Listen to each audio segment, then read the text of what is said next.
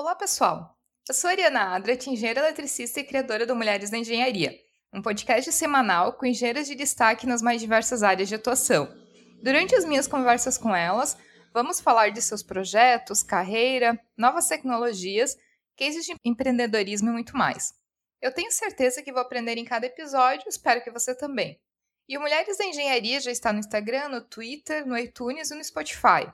Você pode seguir o podcast por lá ou então acessar o nosso site www.mulheresdaengenharia.com. E a minha convidada para esse episódio é Milena Rosa, engenheira eletricista que atualmente é gerente de marketing para a unidade de serviços na Schneider Electric. E a Milena veio participar do podcast para conversarmos sobre os profissionais do futuro e as principais competências exigidas no mercado de trabalho, além do conhecimento técnico específico, é claro. Eu tenho certeza de que vou aprender muito com a nossa conversa e espero que você também.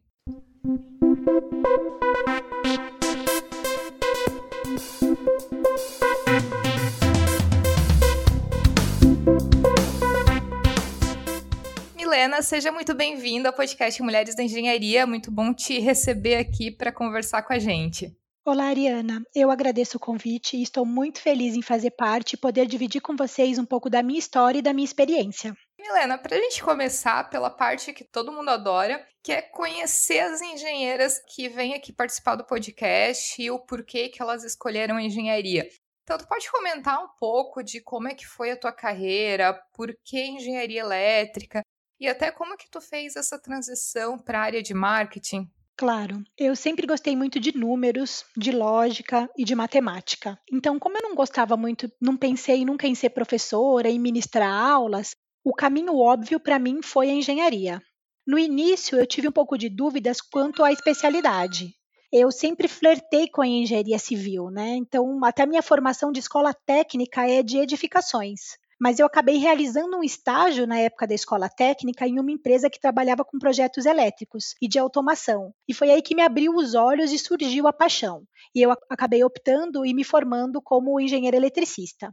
Quando eu estava no penúltimo ano de faculdade, despertou em mim um desejo de trabalhar numa multinacional. E foi aí que eu fiz um desses movimentos mais importantes da minha vida. Eu deixei uma empresa que eu estava estabilizada e eu passei a ser estagiária numa multinacional. Eu lembro que o valor da bolsa auxílio ele era inferior ao salário que eu ganhava na época. Os meus pais ficaram um pouco preocupados, mas eles me apoiaram. Daí a vida seguiu e nesse estágio, nessa multinacional, eu consegui ser efetivada em oito meses, o que foi ótimo, porque logo depois da, da formatura da faculdade, como eu já estava efetivada, eu segui e fiz uma pós-graduação e um MBA em seguida na área de finanças, porque eu sentia que era um assunto que poderia explorar melhor dentro da minha função. Eu era, eu era project manager na época de projetos de soluções eu trabalhava com fornecimentos para a área de utilities e de mineração. E essa pós me colocou academicamente na frente de alguns colegas que quiseram esperar um ou dois anos para dar continuidade nos estudos.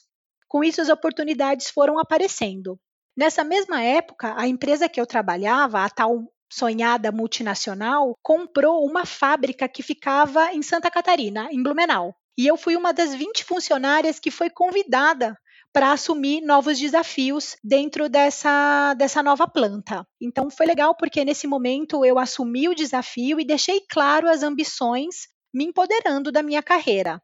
Fiz as minhas escolhas, né? sendo que depois de três anos nessa planta de Blumenau, eu recebi, que é uma planta que eu tenho um super carinho, né? Eu recebi um convite para voltar para São Paulo. Quando eu voltei para São Paulo, eu encontrei um dos gestores, foi um dos melhores gestores da minha vida, que me ajudou, me auxiliou nesse processo de movimentação para a área de marketing. Eu já era engenheira, tinha ótimos conhecimentos de custos e precificação, e eu recebi o convite para assumir uma área de pricing excellence e um time de ofertas. Nesse momento, eu comecei a adquirir conhecimentos mais profundos de marketing. E esse meu gestor me sugeriu: vá para fora, fora o conhecimento do dia a dia, vá encontrar é, conhecimento acadêmico. E aí eu fiz alguns cursos de marketing estratégico, marketing digital, e fui me aventurando e trabalhando em projetos paralelos dentro da empresa, apoiando alguns colegas e com a supervisão desse meu gestor. Em dois anos, eu fui convidada para ser a gerente de marketing da área de serviços, que é onde eu estou hoje há três anos, e que era uma área nova que estava sendo formada. A área de serviços, eu acredito que ela é uma das mais promissoras, não só aqui na Schneider, onde eu trabalho, mas nas outras empresas. Afinal de contas, as pessoas querem cada vez mais consumir experiências e disponibilidade em vez de produtos. Mas eu acho que isso é um assunto para um outro podcast, para um outro bate-papo. Mas a, eu queria mostrar para vocês assim que a minha migração foi estruturada e formada por várias escolhas, tanto acadêmicas como assumir novos desafios. Disso que tu comentou, eu acho que é bastante, bem importante salientar. Quando a gente pensa em carreira, como às vezes é importante dar um passo para trás para a gente poder dar mais passos para frente, né? Então, muitas vezes, ficar numa empresa que a gente está confortável, uma empresa onde a gente talvez não tenha tanta perspectiva de crescimento, ela no curto prazo, de certa forma, é confortável, porque é um salário um pouco melhor, não se quer arriscar. Mas, no ponto de vista de carreira de longo prazo, às vezes dá um passo para trás, mas de maneira estruturada, buscando algo maior, acaba sendo uma opção bem interessante para crescimento de carreira. Não que seja mais fácil justificar para os pais, mas ainda assim é uma opção bem interessante de se pensar, principalmente para quem é recém-formado, para quem está na faculdade ainda. Com certeza, principalmente se ele faz parte de um sonho ou de um propósito. Você ser dona da sua carreira e estruturar suas decisões te deixa confortável para dar esse passo para trás, para dar esse passo lateral desde que você tenha desenhado isso e isso esteja dentro do seu plano. Mas até para a gente entrar no tema do podcast, que eu acho super bacana, porque a gente vai estar tá falando principalmente das soft skills, que são tão importantes hoje. Na engenharia se fala muito das hard skills, mas eu acho as soft skills tão mais importantes muitas vezes, né? Então, quando a gente fala do mercado de trabalho do futuro e sobre quais competências que os profissionais eles devem ter, principalmente hoje em dia, no mundo cada vez mais digital, mais tecnológico, mais conectado. No mundo da engenharia, que eu comentei, ainda se tem essa visão de que o importante é conhecimento técnico, onde só o fato de se ter conhecimento técnico ser muito bom naquilo já seja garantia de sucesso profissional. E, particularmente, eu não acredito que isso seja verdade. Teve uma entrevista que tu fez para a revista Você S.A., onde é, você cita cinco competências fundamentais para o mercado de trabalho atual, que são entre elas comunicação, resolução de problemas, atenção aos detalhes, pensamento digital e poder de adaptação. Então, assim, vamos começar conversando de todas elas para o pessoal entender o porquê que tu elegeu essas cinco competências como extremamente importantes. Então, começando pela primeira delas, que é comunicação. Por que, que ela é tão importante na tua visão para um profissional do futuro e como melhorar essa competência no dia a dia? Pegando o gancho do, do início aí, né, sobre o conhecimento técnico, o conhecimento, o conhecimento técnico é extremamente importante. Mas esse qualquer profissional consegue adquirir numa boa instituição ou estudando com afinco. Não vai ser mais ele que vai te diferenciar no mercado de trabalho. Já as competências, essas sim são um grande diferencial. Começando pela comunicação, ela é, sem sombra de dúvidas, a principal competência do futuro. Ela é a mais requerida de todos os setores e áreas de trabalho, porque todos nós precisamos nos comunicar e interagir com os nossos colegas de trabalho. Eu, eu, acredito que a forma como os indivíduos se comunicam influencia diretamente na qualidade das entregas. Se a pessoa entendeu a necessidade, a mensagem, a criticidade, e se você tem uma fala assertiva, isso é uma garantia de uma boa qualidade de entrega.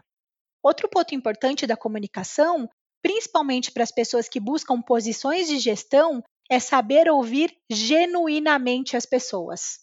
Tá? Pra, a minha dica para aprimorar essa competência é que existem vários cursos e TED Talks e vídeos que falam sobre storytelling, gatilhos mentais e estrutura da mensagem. Se você pesquisar aí, você consegue encontrar videozinhos curtos que explicam técnicas que qualquer um consegue aplicar no seu dia a dia. E Milena, a outra, a segunda competência que tu comentou é com relação à resolução de problemas, né? Que eu acho que de certa forma para profissionais de engenharia seria uma das competências que seriam mais fáceis, até porque os engenheiros eles são conhecidos como resolucionadores de problemas, é, tu trabalhando com profissionais de diversas áreas, tu percebe que os engenheiros eles têm uma certa vantagem nesse item em relação aos outros profissionais de outras áreas? Olha, eu acho que de uma maneira geral, sim, porque os engenheiros têm esse pensamento sistêmico, a resolução de problemas faz parte da nossa formação acadêmica. Mas eu tenho certeza que qualquer outro profissional também pode exercitar e aprimorar essa competência. Mas eu acredito que não só os engenheiros, mas as pessoas que têm formação em exatas saem na frente quanto a essa competência. E um outro ponto é que eu acho que o desenvolvimento dessa competência, ele varia muito de acordo com o nível hierárquico das pessoas. Muitas pessoas acreditam que não podem ou não se sentem empoderadas para resolver alguns problemas. E encarar essa resolução de problema como um desafio, eu acho que é a chave para conseguir bom resultado. Não é que você está resolvendo um problema do seu chefe ou um problema da sua área. Não, você encontrou um desafio no seu caminho e você vai transpor ele. Então, como fazer isso? Checar os processos, validar as premissas de trabalho, conversar com as pessoas que são envolvidas nessa atividade para entender o que está acontecendo e ter um panorama geral deste problema.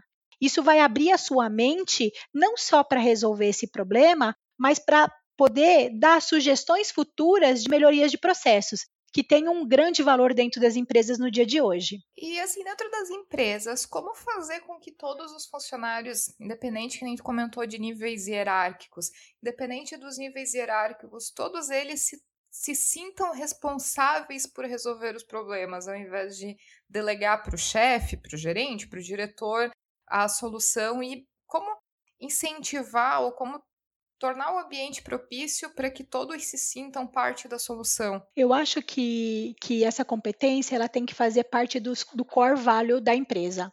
Ela tem que ser divulgada. Nós queremos que todos vocês ajam como donos, que vocês se, se sintam responsáveis pelas ações. Além disso, é preciso que toda a parte do time de gestão também esteja aberto a delegar isso para os seus funcionários para que eles se sintam à vontade para poder dar sugestões de melhoria e resolverem os problemas. Então faz um pouco parte da cultura da empresa. E Milena, e continuando, outro, outra competência é, que tu citou como extremamente importante é a atenção aos detalhes. Né? Então, nesse, nesse quesito, o que, que tu considera de realmente importante como atenção aos detalhes e como deixar fazer com que uma pessoa ela aprimore essa característica nela? Na era da distração, onde todo mundo tem um celular na mão, com aplicativos, com diversas mensagens e alertas, a atenção aos detalhes é um diferencial.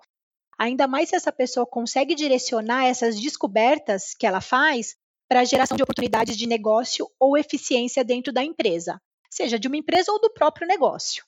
Então, notar as sutilezas e estar sempre atento a essas alterações e pequenas oscilações que acontecem é muito importante para essa operação fina, que é onde pode se ganhar ou não muito dinheiro, que se pode otimizar processos em segundos, em minutos, que pode se compilar dados de maneira diferente, diferente para obter um, uma análise de dados melhor.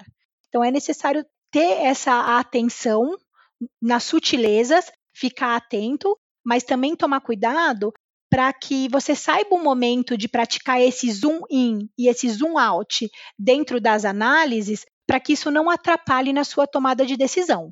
Ser extremamente detalhista, ele também pode adiar algumas tomadas de decisão que você necessita da agilidade. Eu acho que o importante é você praticar essa, essa ponderação. Quando vale a pena efetivamente olhar muito de perto um problema ou quando vale a pena se afastar e olhar no macro. Acho que a dificuldade está aí, que os profissionais têm. É, isso sempre me faz lembrar aquela história, principalmente no mundo startupeiro, que se tu deu uma ideia, se tu lançou um produto, ou tu deu uma ideia e tu não sente vergonha da ideia que tu deu ou do produto que tu lançou, é porque tu demorou muito, né? Então, é, é o tal do, da síndrome do perfeccionismo. Então, às vezes o profissional, ele também ele tem que tomar cuidado para ele não ser perfeccionista demais e acabar perdendo o timing de fazer as coisas, né? E de é, acaba deixando de fazer porque ele nunca vai chegar àquela determinada perfeição que ele gostaria de chegar. Então, acho que é questão de saber ponderar mesmo ali. E muitas vezes o diferencial, como você mesmo disse no mundo aí das startups, que eu adorei aí o verbo startupeiro, é, é você ter a ideia rápido, criar rápido, colocar ela em aplicação rápido e se falhar, falhar rápido e revisar. O negócio é ser dinâmico e gerar, é, fazer essa roda virar algumas vezes até você ter um mundo perfeito. Eu entendo que nas empresas de grande porte, muitas vezes essa agilidade não existe, mas é tomar esse cuidado de quando você tem que olhar mais fino ou olhar mais longe. Eu acho que esse é o ponto de atenção. Outra característica do profissional do futuro que tu comenta muito é o pensamento digital que eu acho que acaba sendo uma das mais importantes e vai cada vez ganhando mais importância, até para a gente conseguir resolver problemas no mundo tecnológico, onde a gente vai ter que usar ferramentas digitais. Então, tu pode comentar um pouco sobre o que, é esse pensamento digital e como ele se tornou tão, tão importante, tão fundamental? Essa competência, é, Ariana, inclusive, ela foi identificada como um dos principais gaps que as empresas encontram nos profissionais do dia de hoje. E eu acho que mais do que conhecer de tecnologia, big data, inteligência artificial, essa competência se refere a uma mentalidade empreendedora a capacidade de interpretar grande fluxo de informação que a gente tem acesso hoje em dia. E é conhecer e usar a tecnologia que tem disponível ao seu favor, como um facilitador. É, eu, eu percebo que muitos profissionais, principalmente os que trabalham em empresas de grande porte, eles não sabem onde encontrar as informações ou como realizar as análises dos dados. E o pensamento digital é isso é conhecer o que tem de tecnologia dentro da sua empresa e saber empregar ela da melhor maneira possível. E, e acho que é importante as pessoas exercitarem esse pensamento digital. Eu acho que esse pensamento digital, como eu comentei, não é só a tecnologia, mas é você ser uma pessoa colaborativa, é você poder ajudar a realizar as suas tarefas pedindo ajuda e também estar aberto a apoiar os seus colegas porque aí você tem interface com todas as áreas e conhece as ferramentas e as necessidades de todas as áreas. Muitas vezes, uma, um Big Data que você tem acesso com informações e que te ajuda super, ele poderia ajudar o seu vizinho ali do departamento, de uma outra unidade de negócios, que a pessoa nem sabe que existe. Né? Tem que ter, testar e ter prazer nessa experimentação e nessa colaboração com os colegas. E é claro, é fundamental para que toda a tecnologia disponível dentro da empresa seja utilizada de maneira eficiente, para gerar oportunidade de negócio e melhoria junto aos clientes. Não adianta ser super digital, usar um monte de ferramentas e isso não trazer nenhum benefício para você ou para os seus clientes. Uma curiosidade, até pensando no, na tua experiência e com todos os profissionais que tu atua nesse item de é, pensamento digital, e uma coisa que eu tenho observado nos meus anos de experiência é que, como há um tempo atrás nas empresas não se tinha esse pensamento mais colaborativo, se tinha mais um, um profissional mais individualista, né? E com o passar do tempo, ainda bem, as coisas vão evoluindo e os profissionais, eles a nova geração, os profissionais mais jovens, eles estão vindo com um pensamento mais colaborativo também. E o que eu tenho percebido é que os profissionais mais antigos, que já vieram de uma, uma época onde não se tinha tanta tecnologia, onde são profissionais mais individualistas, em essência, até culturalmente vieram dessa, dessa época, eles têm mais dificuldade em se adaptar a essa fase digital, eles têm mais dificuldades de começar a aprender novas tecnologias, de começar às vezes, a ver aplicativos que estão sendo lançados que podem resolver um problema deles, usar ferramentas online, ferramentas digitais que são úteis, mas de buscar aquilo também, aquele tipo de conhecimento. Tu tem percebido uma diferença nesse quesito entre os profissionais mais jovens e os profissionais com já duas, três, quatro décadas de carreira? Com certeza, Ariana. Só que eu sinto assim, os especialistas, eles ainda vão continuar porque muitas vezes a gente precisa de um especialista tecnológico, aquele cara que não necessariamente tem uma boa comunicação, mas é aquele cara que ele consegue resolver algum tipo de problema. Mas a chegada das novas gerações está batendo na porta das nossas empresas e do nosso dia a dia. Hoje, as gerações mais jovens que estão chegando no mercado de trabalho, elas querem trabalhar muito mais com propósito, elas estão muito mais colaborativas E eu acho que isso só tem a agregar no nosso mercado de trabalho. Eu sinto sim que é uma dificuldade, e eu sinto que principalmente os gestores mais velha guarda, que têm um pouco mais de tempo, vão ter que se adaptar a essa nova geração, porque a geração veio para ficar. E quem não se adaptar vai morrer. A gestão vai morrer, porque vai ser substituído por gestores jovens e que sabem o valor de trabalhar colaborativamente. Mas justamente ali, pegando o gancho nisso que tu falou, de que da velha guarda vai ter que se adaptar, isso vem para a quinta competência que tu citou, que é justamente o poder de adaptação, que se torna cada vez mais importante nesse mundo em transformação e nessa diferença que existe entre as gerações mais antigas e entre as novas gerações que estão vindo. Então, o que, que tu pode citar como importante, como essencial nesse poder de adaptação que o profissional do futuro tem que ter? É, sobre esse poder de adaptação, eu não sei se vocês já ouviram falar, mas vale a pena pesquisar sobre o mundo VUCA. É uma expressão em inglês que significa volatility, complexity e ambiguity, que é volatilidade, complexidade e ambiguidade. É esse ambiente acelerado com essas transformações constantes e velozes que a gente tem no dia a dia. É o mundo de hoje, é o mundo VUCA. Pesquisem aí. A adaptabilidade ela é muito importante nesse tipo de ambiente, no ambiente que a gente vive hoje porque pessoas com poder de adaptação são os fortes candidatos para novos desafios, novas posições dentro das empresas, mobilidades nacionais e internacionais. Quantas profissões existem hoje, na década de hoje, que não existiam há 10 anos atrás? E quem foram esses primeiros caras? Eles não, não, não criaram uma posição depois que a faculdade formou a primeira turma. Essas pessoas que têm esse poder de adaptação mais aflorado, são as que, que os first movers são as pessoas que vão pegar essas grandes oportunidades. E para mim, eu acho que essa talvez seja a mais difícil, porque eu acho que é uma coisa que você nasce com ela.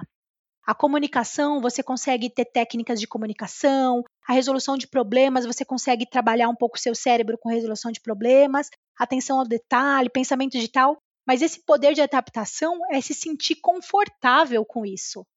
Então, eu, eu acho que essa é a, talvez é a mais difícil.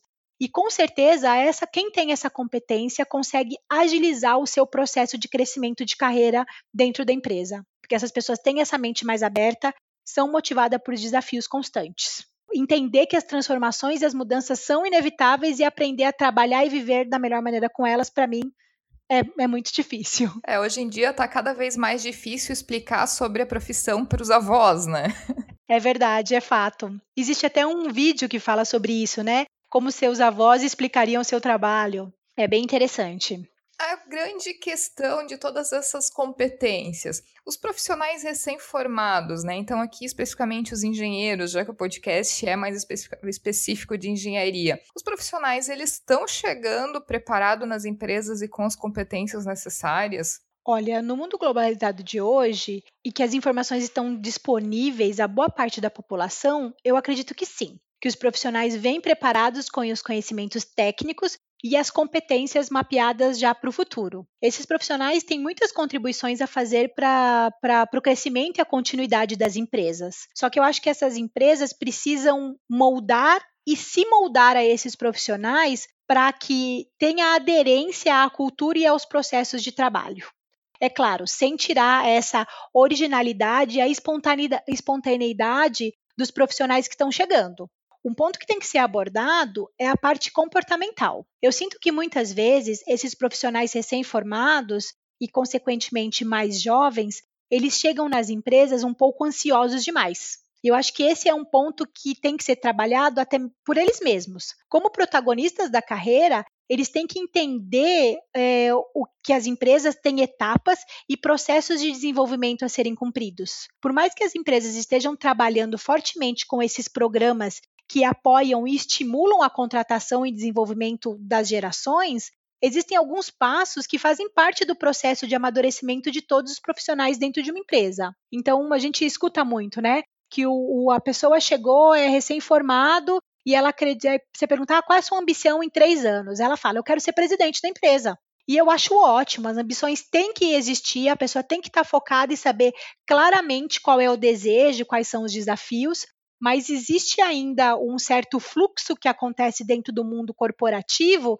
que vai levar um pouco mais de tempo para amadurecer e ficar tão ágil quanto esses profissionais novos que estão chegando aí no mercado. Mas uma pergunta também é com relação às empresas, se é, de maneira geral as empresas elas estão conseguindo se adaptar a esses profissionais. E quando que é o ponto de, porque uma coisa que eu acho muito importante, principalmente para os profissionais recém-formados, é o quanto os primeiros anos de carreira são decisivos, ali os primeiros 10 anos de carreira de qualquer profissional, eles são extremamente importantes e decisivos no, no, na perspectiva de uma carreira futura, né? De, de ter um crescimento importante, um, é, ter bastante conhecimento acumulado nesses anos iniciais ou não. Então, até que ponto que um profissional, por exemplo, ele deve insistir numa empresa ou a empresa deve insistir num profissional? É, eu, eu acho que sim. Eu acho que é assim, eu acho que a sua preocupação é alinhar a, o desejo da, desse profissional entrante com as possibilidades que a empresa pode oferecer, para que esse cara não passe tempo demais esperando as oportunidades ou para que essa empresa invista demais num profissional que não vai atingir o amadurecimento que ela quer. Porque eu acredito assim, até que ponto, como uh, tem aquela filosofia que a gente não é árvore, quando o negócio não, não vai para frente, a gente pode sair do lugar, mas até, até que ponto que tanto empresa quanto funcionário eles devem insistir né, em manter esse relacionamento ao invés de, enfim, buscar alguma, algo mais, alguma coisa que esteja mais é, alinhado com o desejo tanto da empresa quanto do profissional. Eu acho que para ficar confortável para ambos os lados, indiferente do porte da empresa, é extremamente importante comunicação assertiva. O profissional falar qual ele chegando, ele falar qual é a ambição dele num período de dois ou três anos e a empresa setar como é a, a expectativa de movimentação desse profissional. Se esse profissional tiver metas claras definidas por períodos e com esses atingimentos ele conseguir ir prosseguindo na carreira, eu não vejo como ter frustração. Eu tenho uma, uma ótima experiência onde eu estou hoje, onde eu sempre deixei muito claro quais eram as minhas expectativas de crescimento. Para isso foram me colocadas metas SMART, que são aquelas metas que eu consigo, que são mensuráveis, que eu consigo é, validar, que eu consigo rastrear. Para quê? Para que eu pudesse mostrar esse meu atingimento. Se a comunicação é clara e a empresa tem aquele aperto de mãos entre profissional e empresa, a evolução do profissional é constante, a evolução dos desafios é constante, profissional e empresa ficam felizes. Mas isso tem que estar tá claro e documentado num plano de desenvolvimento. Bem legal, Milena, bem bacana. Eu acho que são, de maneira geral, todas as habilidades e que é, tu citou são extremamente importantes. Eu acho muito importante os profissionais também eles assumirem o protagonismo na carreira deles e buscarem cada vez mais aperfeiçoar essas habilidades, por exemplo, comunicação que tu citou e que é uma habilidade que pode ser melhorada, pode ser aperfeiçoada. Então, eu acho que os profissionais eles têm que é, também investir tempo e dedicação para se tornarem mais capacitados. Não, e assim, é, não com a perspectiva de fazerem isso para a empresa, mas com a perspectiva de fazerem isso para a carreira deles e para eles mesmos, né? Mas assim, até pra gente finalizar o nosso bate-papo aqui, a gente sempre termina os episódios com uma mensagem final para os ouvintes, para os ouvintes e para as meninas que escutam o podcast. E é uma mensagem livre, então o espaço é teu.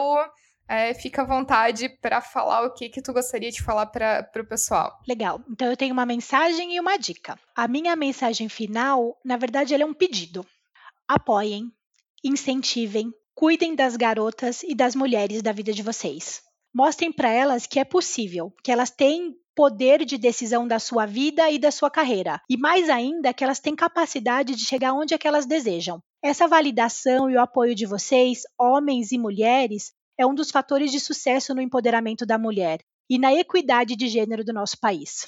A gente não quer mulher superior a homem, a gente quer equidade. A gente quer as mesmas oportunidades, os mesmos desafios, os mesmos salários, e eu tenho certeza que isso vai contribuir com a economia do nosso país. E a dica é aprendizado contínuo. Nós mapeamos aqui as principais competências, Mas nesse mundo VUCA, pode ser que se a gente bater um papo daqui 30 dias, apareceu uma competência nova. Então, aprendizado contínuo. Estimular a mente com assuntos profissionais ou não é uma maneira de continuar em movimento. Então, ler bastante, aprender uma nova língua, escutar podcasts, TED Talks em outras línguas, técnicas de meditação, curso à distância, tudo é válido. Movimento é vida.